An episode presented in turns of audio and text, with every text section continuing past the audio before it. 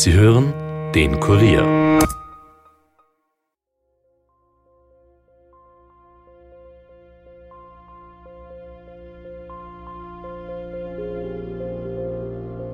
Ich glaube, das war Sonntag in der Früh.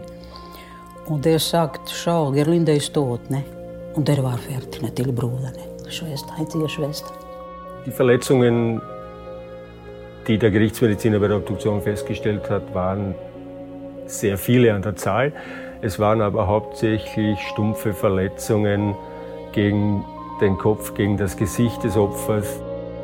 Na, mitbekommen, ich habe nur in der Früh gesehen, dass da ein richtiges Aufgebot war da draußen, ich ja genau vis-à-vis -vis wohne, also da auf dem Platz, da war die Cobra-Polizei und da ist Kriminalpolizei.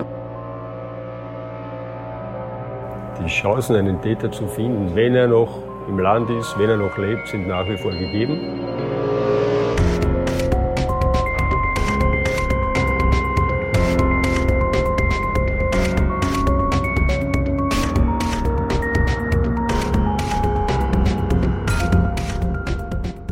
Willkommen bei Dunkle Spuren, dem Kurier True Crime Podcast, in dem wir ungelöste Kriminalfälle aus Österreich ganz neu aufrollen. Mein Name ist Stefan Andres, ja, und diesmal beschäftigen wir uns mit dem Mord an Gerlinde Schöllbauer. Das ist ein Fall, der seit 20 Jahren ungeklärt ist. Unsere Kurierreporter Michaela Reibenwein und Dominik Schreiber haben hier monatelang recherchiert und, das können wir jetzt auf jeden Fall schon einmal verraten, sie haben auch neue Spuren in diesem alten Fall gefunden.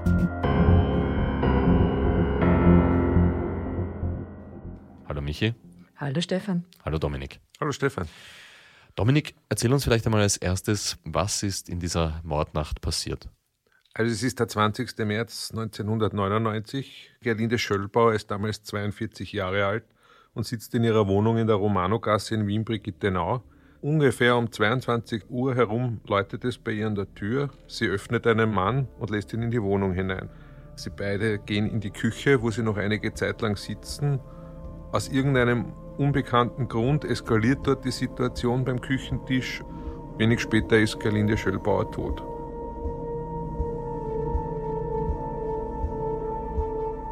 Was unterscheidet diesen Fall jetzt von anderen Mordfällen?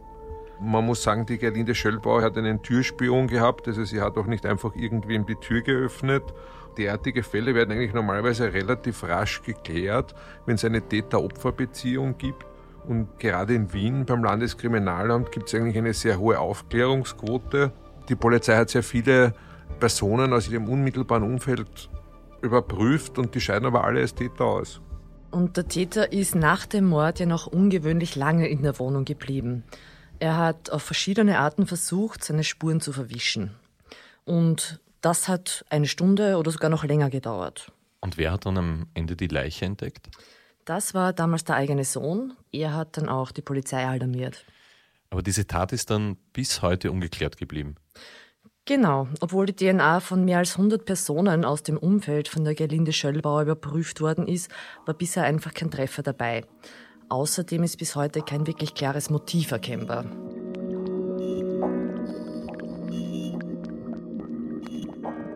Wir können davon ausgehen, dass Täter und Opfer sich gekannt haben. Die Frau hat am Abend die Abendzeitung geholt, hat sich in die Küche begeben, war zum Zeitpunkt des Täterkontaktes schon im Pyjama und äh, daraus allein schon kann man schließen, dass sie nicht eine fremde Person in die Wohnung hineingelassen hätte. Der erste Kontakt zwischen Täter und Opfer wird sich in der Küche abgespielt haben, wo die Frau dabei war, die Abendzeitung zu lesen und Kaffee zu trinken.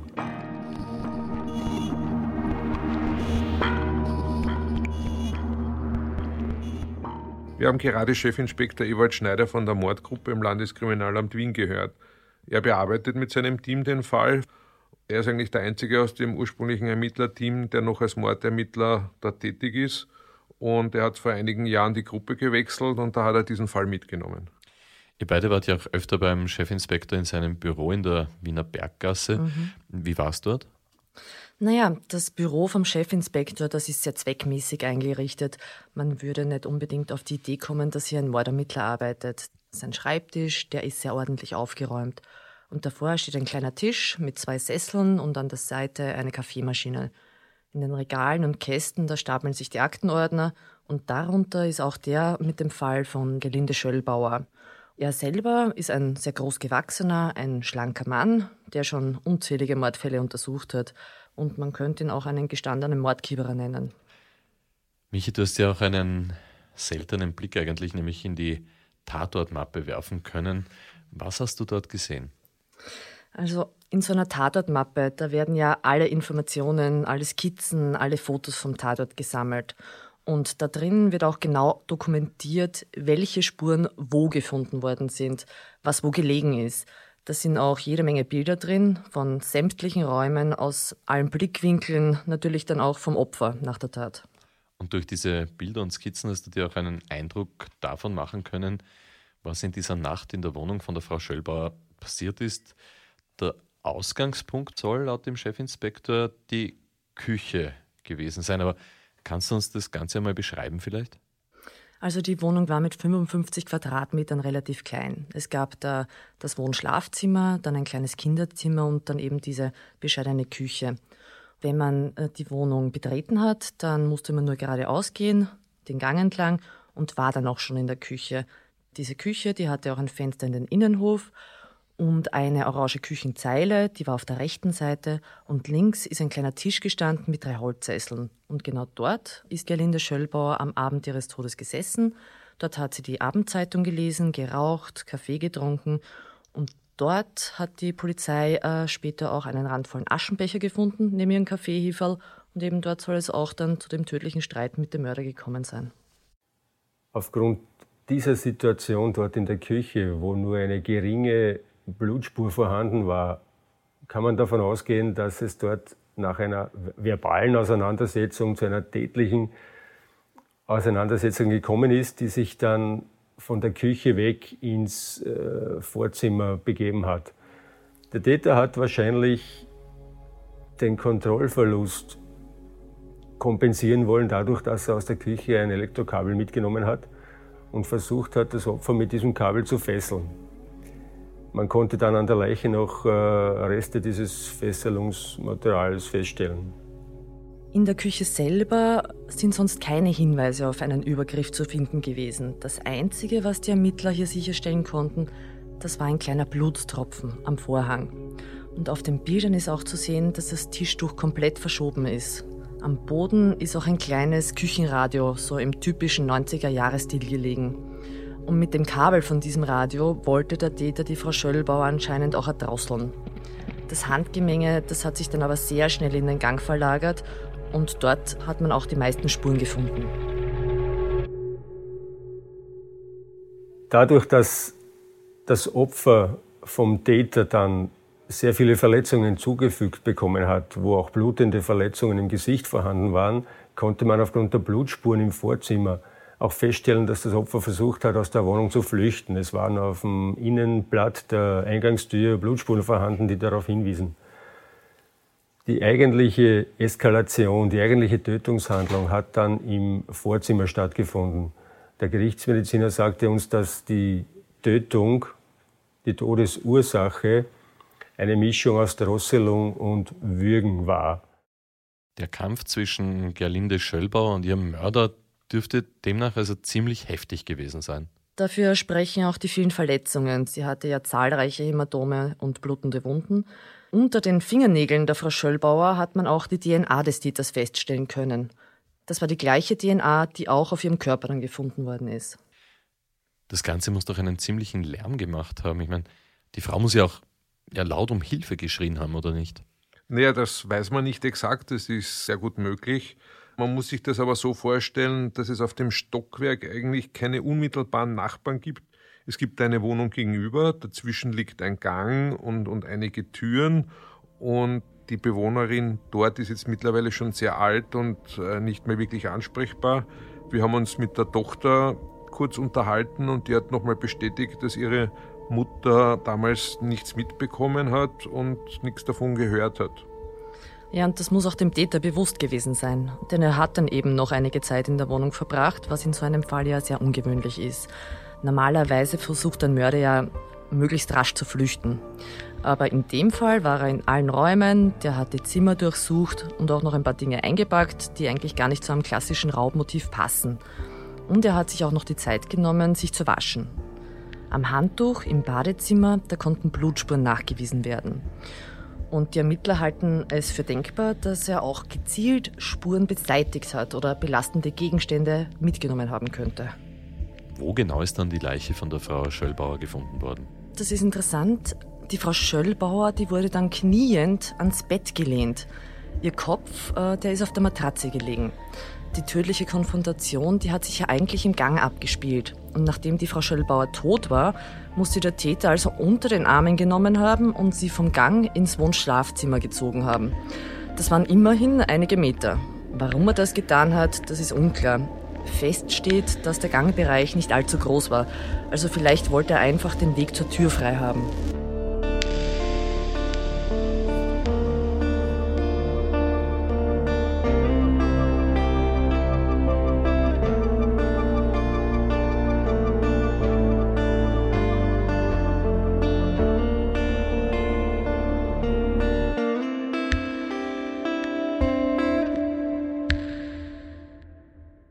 Gibt es eigentlich nicht irgendwelche technischen Möglichkeiten herauszufinden, mit wem die Frau Schöllbauer in dieser Zeit vielleicht Kontakt gehabt hat?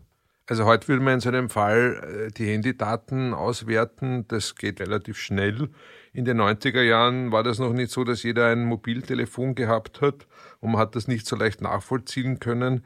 Bei Festnetztelefonen war das weitaus schwieriger. Man hat zwar damals schon über Rufdatenrückerfassung diskutiert, aber das ist erst 2003, dann vier Jahre später eingeführt worden und mhm. deshalb muss man sich halt schon sehr auf die DNA-Spuren verlassen. Vor 20 Jahren waren derartige Analysen allerdings ja auch noch nicht so einfach möglich, wie uns der Forensiker Dr. Walter Parson erklärt hat. Er leitet die DNA-Forschungsabteilung in Innsbruck und er berät unter anderem das FBI. Zum konkreten Fall kann er nichts sagen. Aber der Dr. Parson gilt als einer der Experten auf dem Gebiet der DNA-Analyse. Es war eine Revolution in der Kriminalistik, weil man bis dahin lediglich serologische Untersuchungen durchgeführt hat. Also Untersuchungen zur Bestimmung der Blutgruppe bzw. zu den Bestimmungen der Eiweiße, die wir im Blut haben. Die äh, frühe DNA-Untersuchung war noch sehr zeitaufwendig und man brauchte sehr viel DNA es dauerte ein bis zwei Wochen nach Eintreffen einer Probe, bis man mit einem Ergebnis rechnen konnte. Und man brauchte auch relativ große Mengen. Man kann sich das so vorstellen, äh, man brauchte eine Menge, die einem einer fingernagelgroßen Blutspur entspricht. 1997 wurde die DNA-Datenbank des Innenministeriums eingerichtet. Und in dieser elektronischen Datenbank, da werden DNA-Profile von ungeklärten Fällen und von Straftätern gesammelt. Immer wenn neue Profile eingespielt werden, werden sie automatisch mit den vorhandenen DNA-Profilen verglichen. Und das ist beachtlich, hundertmal wöchentlich ergibt es einen Treffer. Die Methoden dazu, die werden ständig verfeinert, wie mir Dr. Parser noch erklärt hat. Unter optimalen Umständen können wir heute ein DNA-Profil in weniger als drei Stunden produzieren, was früher eine Woche oder zwei Wochen waren. Was noch entscheidender ist, ist die Tatsache, dass wir für eine erfolgreiche Analyse nun lediglich ein Hundertstel bis ein Tausendstel jener DNA brauchen, die wir noch vor 30 Jahren gebraucht haben. Das heißt, wir können heute aus biologischen Proben DNA-Profile gewinnen, die wir mit freiem Auge gar nicht mehr sehen. Die DNA-Analyse hat ja in den vergangenen Jahren große Fortschritte gemacht, wie wir da gehört haben. Und darauf setzen auch die Mordermittler große Hoffnungen, weil im Fall Schöllbauer spielt es einfach die entscheidende Rolle. Ja, und welche Rolle die DNA-Analyse genau spielt, das erklärt uns der Chefinspektor Schneider nach einer kurzen Werbepause. Ja, und bei uns im Podcaststudio ist jetzt Stefan Berndl aus der Kurier Sportredaktion. Auch ihr podcastet und zwar unter dem Titel Nachspielzeit. Ja, wie der Name Nachspielzeit schon richtig verrät, gehen wir nach jedem Fußballwochenende in eine Verlängerung und analysieren und besprechen die aktuellen Geschehnisse in der österreichischen Bundesliga, im internationalen Fußball oder auch was das Nationalteam betrifft, was sich da gerade tut oder noch tun wird. Wir, das ist in dem Fall die Kuriersportredaktion. Solltet ihr euch als Fußballfans also angesprochen fühlen, dann hört doch gerne bei uns rein, abonniert uns auch gerne. Ich hoffe, wir hören uns.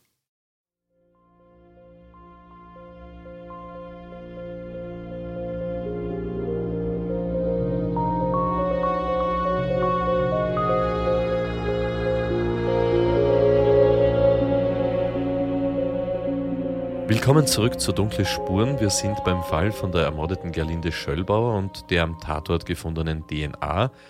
Die spielt eine wirklich wichtige Rolle und darauf baut auch der Mordermittler Ewald Schneider.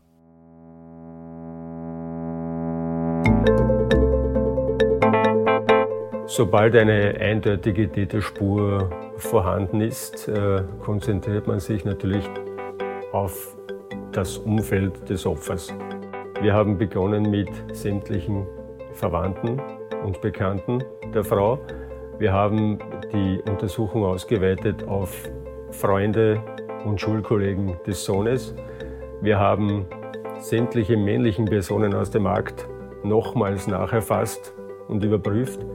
Wir haben danach versucht, im Umkreis der Wohngegend Personen zu erfassen und diese dann überprüft. Und so sind wir im Laufe der Jahre auf eine Zahl von etwa 150 überprüften Personen gekommen.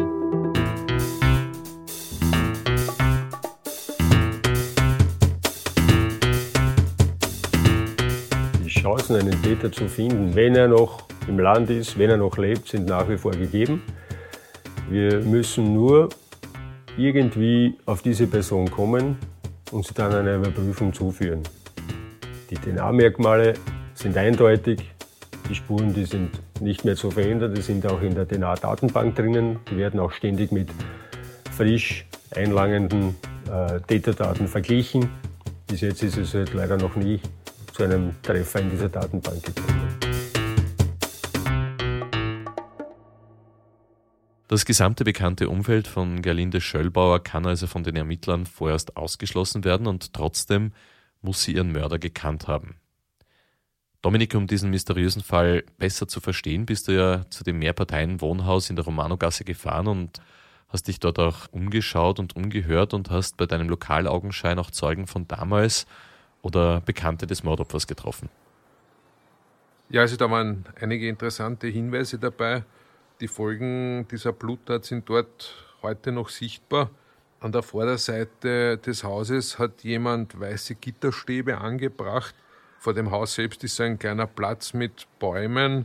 Es ist so eine Art Sackgasse, also dort kommt man eigentlich nur hin, wenn man wirklich jemanden in der Romanogasse besuchen will. Als erstes haben wir uns einmal mit der Hausbesorgerin unterhalten.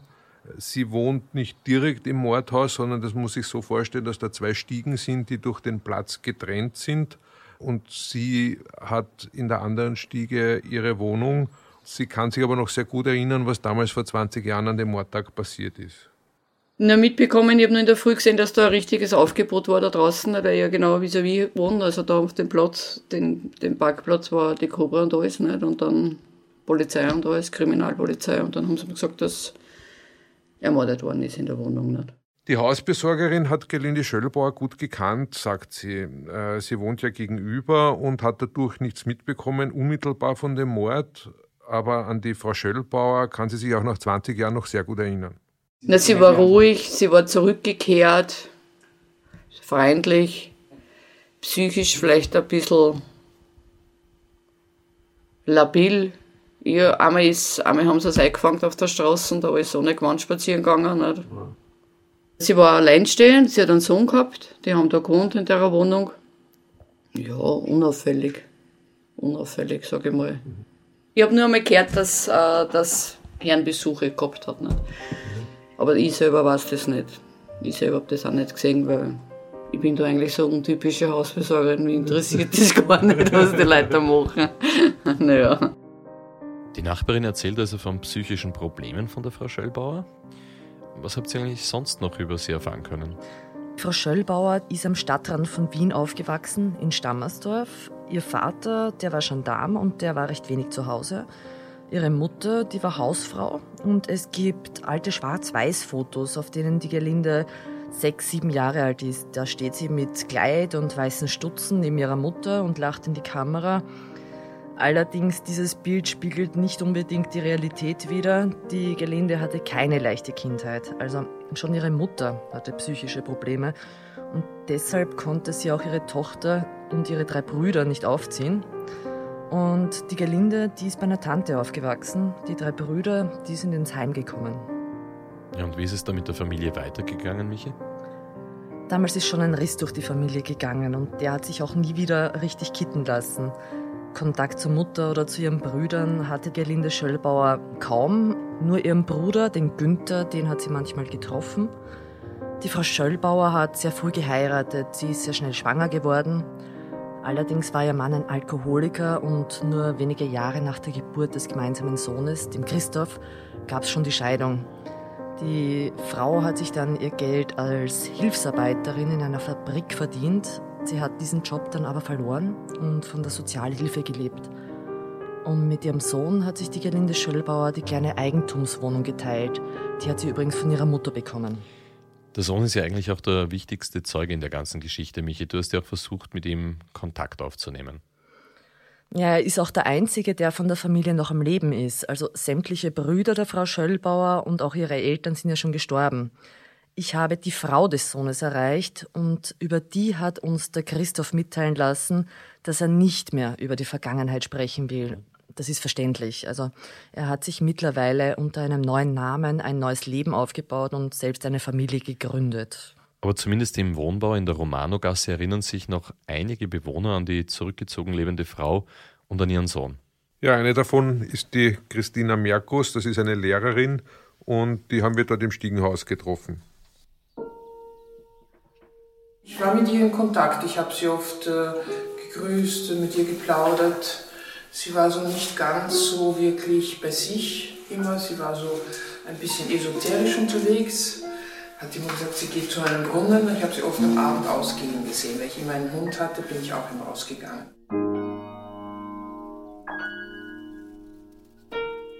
Sie hat auch hier im Haus guten Kontakt gehabt, die junge Frau. So. Ah, ich habe sie auch einmal eingeladen, sie hatte einen Sohn. Und ich habe sie auch einmal eingeladen zum Heringsschmaus. Und der Sohn hat dann einige Zeit noch hier gewohnt. Und der ist aber dann fort, glaube ich, geheiratet und ist dann fortgezogen. Ihre Mutter ja. hat hier in dem Gemeindebau gewohnt und da hat sie keinen guten Kontakt gehabt zu ihrer Mutter, das weiß ich. Aber die war auch so unterwegs, ähnlich.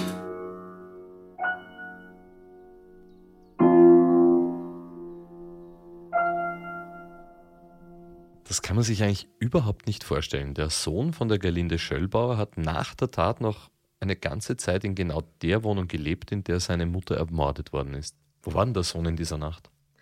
Der Sohn, der war damals 19 Jahre alt, der hat gegen 21.30 Uhr die Wohnung verlassen und war mit Freunden in Floridsdorf feiern. Der ist um 6 Uhr früh zurück nach Hause gekommen und hat eben dort dann seine tote Mutter gefunden.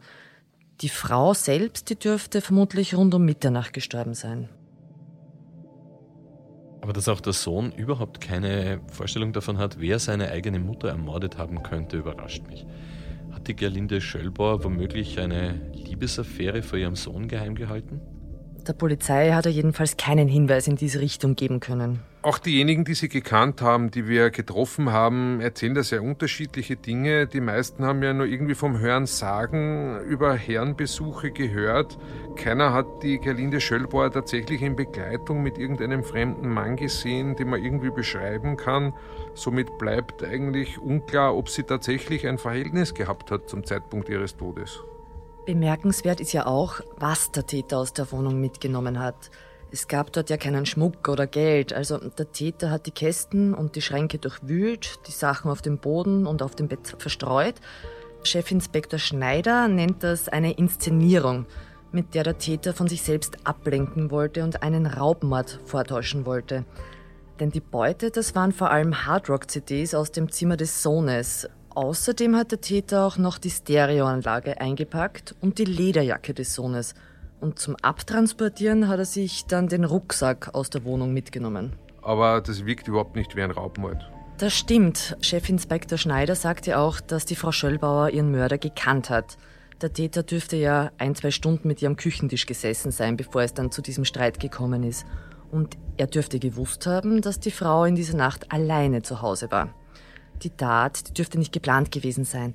Der Täter hatte ja auch keine Tatwaffe dabei, also er hat ja kein mitgebrachtes Messer oder eine Pistole verwendet. Was aber auch noch speziell auffällt, ist, es gibt kein klares Tatmotiv, das zu fassen ist und wir können darüber eigentlich auch nur spekulieren. Aufgrund der DNA-Spuren weiß man, dass der Täter ein Mann war. Nach einigen Jahren ist man sogar noch auf einen möglichen Liebhaber gestoßen. Dann hat es also doch eine heiße Spur gegeben? Das hat man zumindest kurzfristig gehofft. Der blonde Mann, der hat nämlich zum Zeitpunkt des Mordes als Fleischhauer in der Gegend gearbeitet. Und tatsächlich hat ihn Jahre später noch ein Ermittler aufspüren können. Allerdings hat sich dann herausgestellt, dass der an Frauen gar nicht interessiert war und auch sonst hat sich der Verdacht gegen ihn nicht erhärtet. Also ein Hinweis, der dann leider auch nicht zum erhofften Erfolg geführt hat. Hm, leider nein, aber wir haben dann eine neue Zeugin gefunden, die bisher auch noch nicht von der Polizei befragt worden ist. Das könnte eine neue Spur sein. Vieles deutet darauf hin, dass die Zeugin und ihr Mann den Mörder nach der Tat gesehen haben können.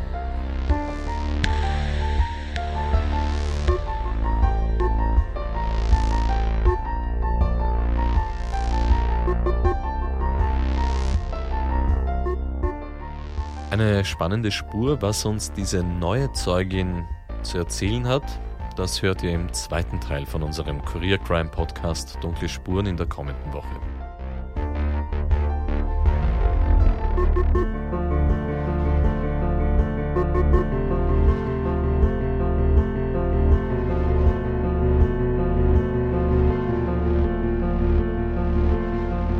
Wir danken dem Landeskriminalamt für die Zusammenarbeit und wenn ihr Hinweise zum Ablehnen von Gelinde Schöllbauer habt, dann richtet sie bitte entweder direkt an den Journaldienst des Landeskriminalamtes Wien, Telefonnummer 01 31 31 0 33 800 oder an uns per Mail an dunklespuren.kurier.at. Wenn euch dieser Podcast gefallen hat, dann hinterlasst uns bitte eine Bewertung in eurer Podcast-App und erzählt vor allem euren Freunden davon. Dunkle Spuren ist ein Podcast des Kurier. Moderation Stefan Andres, Reporter Yvonne Wiedler, Michaela Reibenwein, Elisabeth Hofer und Dominik Schreiber. Schnitt Tobias Peberg und Dominik Kanzian. Musik Tobias Schützenberger, produziert von Elias Nabesnik.